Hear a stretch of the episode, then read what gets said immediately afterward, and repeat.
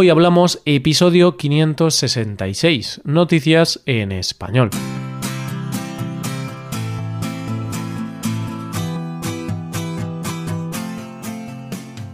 Bienvenido a Hoy Hablamos, el podcast para aprender español cada día. Ya lo sabes, publicamos nuestro podcast de lunes a viernes. Puedes escucharlo en iTunes, en Android o en nuestra página web. Ya sabes que tienes disponible la transcripción de este episodio y una hoja de trabajo en PDF con ejercicios y explicaciones de vocabulario y expresiones. Este contenido solo está disponible para suscriptores premium. Hazte suscriptor premium en hoyhablamos.com. Hola oyente, ¿cómo va todo? Hoy es jueves, es primavera, la gente está más contenta, vamos, que está todo a tu favor para ser feliz. Y encima, por si no tenías suficiente, vamos con un episodio más de noticias. ¿Se puede pedir algo más en la vida?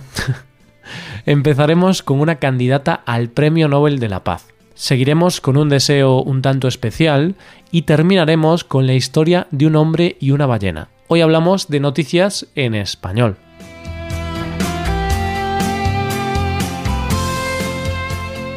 Vamos a hacer un viaje al pasado. ¿Te parece oyente? Venga, cierra los ojos. ¿Ya? Y ahora vuelve hacia atrás. Vuelve a cuando tenías 16 años. ¿Estás ya en esa época? ¿Cómo eras? Estás sonriendo, ¿verdad? Yo también, oyente. ¿Qué recuerdas? No sé, Roy, era una época feliz, sin grandes preocupaciones. Solo había que preocuparse de estudiar, salir con los amigos, alguna novia y poco más. Yo he recordado lo mismo, oyente, unos años felices, y es que, como decía el poeta, juventud, divino tesoro.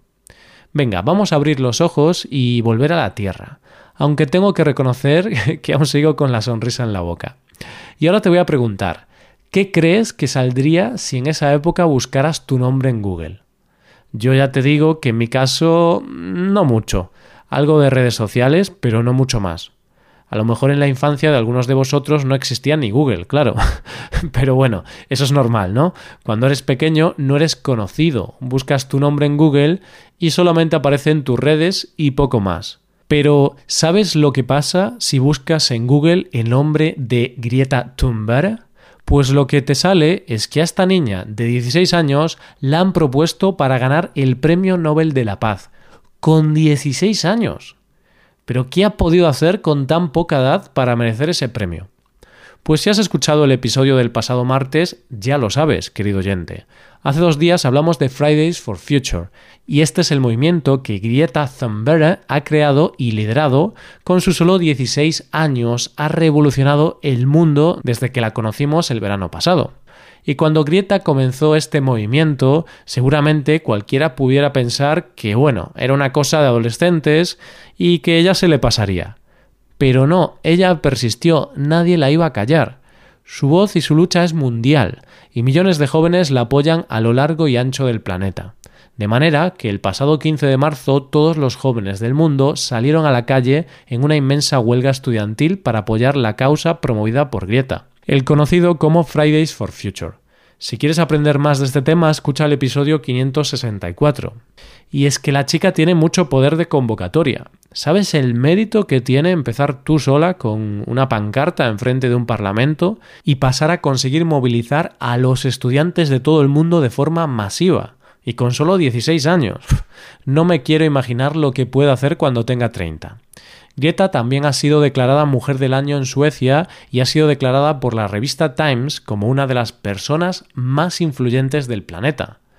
Así que ahora creo que no te extraña que haya sido presentada para ser la ganadora del Premio Nobel de la Paz, premio al que ha sido presentada por un grupo de diputados socialistas noruegos. Uno de estos diputados, André Oustegad, ha dicho Hemos nominado a Grieta porque la amenaza climática es probablemente una de las principales causas de guerra y conflicto. El movimiento de masas que ha impulsado es una contribución muy importante para la paz. Yo no sé si lo ganará o no, pero lo que está claro es que aun siendo así de joven, es una persona digna de admirar y un referente para los jóvenes de todo el mundo. Un ejemplo de aquello que decía Arquímedes. Dadme un punto de apoyo y mover el mundo. Y puede que ella solita haya hecho más por el futuro del planeta que todos los políticos juntos. Bravo, Greta. Vamos con la segunda historia. Seguramente alguna vez te han hecho la pregunta de qué cosas te gustaría hacer antes de morir. O si te dicen que te quedan pocos meses de vida, ¿cuáles serían esas cosas que harías sí o sí? Seguro que aquí habría millones de respuestas diferentes. No me quiero morir sin haber visitado los cinco continentes, no me quiero morir sin haber saltado en paracaídas, sin haber tenido hijos, yo qué sé, miles de cosas. Aquí el límite es la imaginación y los deseos particulares de cada uno. Como se suele decir, sobre gustos no hay nada escrito. Y esta pregunta es la que ha hecho la organización benéfica Alive Activities a unos ancianos de una residencia de Bristol, Inglaterra. La asociación le pedía a cada anciano que pusiera cuál era su mayor deseo en un papel con sus datos personales y lo introdujera en una urna. Después, todos los deseos serían colgados en un tendedero de deseos, que no es más que colgar en un cordel los deseos e ilusiones de cada uno de ellos. La finalidad de esta actividad es, en la medida de lo posible, intentar cumplir los deseos de los ancianos. Y hasta aquí todo muy normal.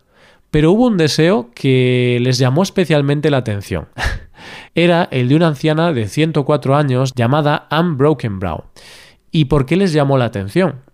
Pues porque digamos que era una petición un tanto inusual, diferente, digámoslo así. Pero ¿cuál era su deseo? ¿Era imposible de conseguir? Pues ella decía que como nunca había estado al otro lado de la ley, su mayor deseo era ser arrestada. ¿De qué estás hablando, Roy? ¿Cómo va a ser su mayor deseo antes de morir ser arrestada con 104 años? Pues sí, no sé, oyente, cada uno tiene sus deseos y sus aspiraciones frustradas. Pero eso es imposible cumplirlo, ¿no? Quiero decir, ¿le van a ayudar a cometer un delito para que la arresten? Con esa edad lo veo complicado. Pues no, no va a tener que cometer ningún delito, pero sí que va a ser arrestada. Porque la petición de Anne ha llamado la atención de los medios locales y la policía se ha dicho a sí misma, ¿para qué estamos aquí? Para servir al ciudadano, ¿no? si en verdad no nos cuesta nada cumplir su deseo. Así que le prometieron que el día 20 sería el elegido, sería detenida y esposada. Todo sea por hacer feliz a alguien y cumplir el deseo de toda una vida. A mí la verdad es que Anne me parece una mujer cuanto menos interesante. Y si ese es su deseo, pues que se cumpla y todos felices. Y no sé a ti, pero a mí me da la sensación de que esta mujer no ha llevado la vida que le hubiera gustado llevar. Igual le hubiera gustado más estar al otro lado de la ley, quizá le habría gustado ser más rebelde, o quizá se arrepiente de haber sido muy recta en su vida. Vamos con la última historia de hoy. Te voy a hacer una confesión de la infancia, oyente. Cuando era pequeño y leía el cuento de Pinocho, siempre había una parte que me inquietaba un poco. ¿Te acuerdas cuando en el cuento de la ballena se traga a Gepeto y luego a Pinocho? Sí, oyente, luego están en la barriga de la ballena y hacen una fogata para que el humo la haga estornudar y los expulse. ¿Te acuerdas? Pues a mí esto siempre me pareció inquietante. El hecho de que estuvieran vivos dentro de la barriga de una ballena me parecía que eso tenía que ser entre raro, aterrador y un poco asqueroso. ¿A ti no te pasaba, oyente? Pues ha tenido que llegar el 2019 para que me dé cuenta de que esa historia podría ser real. Vamos, ¿qué ha pasado de verdad? Roy, ¿en serio? ¿Qué te has tomado? ¿Estás bien? Roy, Pinocho no existe. Ya lo sé, oyente. Sé que estoy un poco mal de la cabeza, pero no tanto. No me refiero a eso. Me refiero a que te puede tragar una ballena y aún así puedes salir con vida. No te asustes, oyente. Esto es cierto. Ha ocurrido. Lo que ha pasado es que un buzo de 51 años, Rainer Schimpf, estaba junto a otros buzos en Port Elizabeth, en Ciudad del Cabo, fotografiando la vida marina como hacía habitualmente. Dice él que estaba en el agua y de repente todo se volvió negro, y que lo supo al instante. Lo había atrapado una ballena. Bueno, también hay que decir que eso es tener instinto y lo demás son tonterías, porque yo estoy buceando y me pasa eso y no sé si tendría muy claro lo que habría pasado. El caso es que él lo supo y se dijo, mantén la calma, no te asustes, no te muevas, toma aliento porque este bicho va a volver a zambullirse. Y no puedo continuar sin decir que ya solo por eso Rainer se merece la más grande de las ovaciones por esa sangre fría. Porque te puedo decir, sin miedo a equivocarme, que me pasa eso y mis gritos llegan al otro lado del planeta. Pero el gran aprendizaje de hoy es que mantener la calma fue lo más inteligente, porque de hecho fue lo que le salvó. ¿Pero cómo se salvó? Pues al no ponerse nervioso, la ballena tampoco se puso nerviosa ya que no lo vio como una amenaza. Así que tras varios kilómetros, con él, entre sus fauces, lo soltó cerca de una playa, a la que él llegó nadando. La verdad es que no sé si alguna vez en tu vida oyente te vas a ver en una situación como esta. Esperemos que no. Pero si por un casual vas a un mar lleno de ballenas, decides bucear a su lado, la ballena te confunde con un pez y te coge con su boca, tú tranquilo Aquí no pasa nada, tranquilidad, coge aire y espera a que te expulse. Y es que si lo piensas, ya nos lo dejó claro Pinocho. Él tampoco se puso nervioso y consiguió salir de la barriga de la ballena. Si es que lo que no nos enseñan los libros infantiles, no nos lo enseña nadie.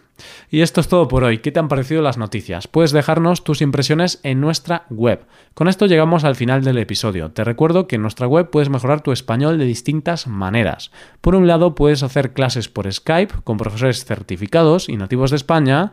Y por otro lado, puedes hacerte suscriptor premium para poder acceder a la transcripción y a una hoja de trabajo con cada episodio del podcast. Todo esto lo tienes en hoyhablamos.com. Esto es todo. Mañana volvemos con un episodio de real y sin guion entre dos nativos. Lo dicho, nos vemos en el episodio de mañana. Pasa un buen día. Hasta mañana.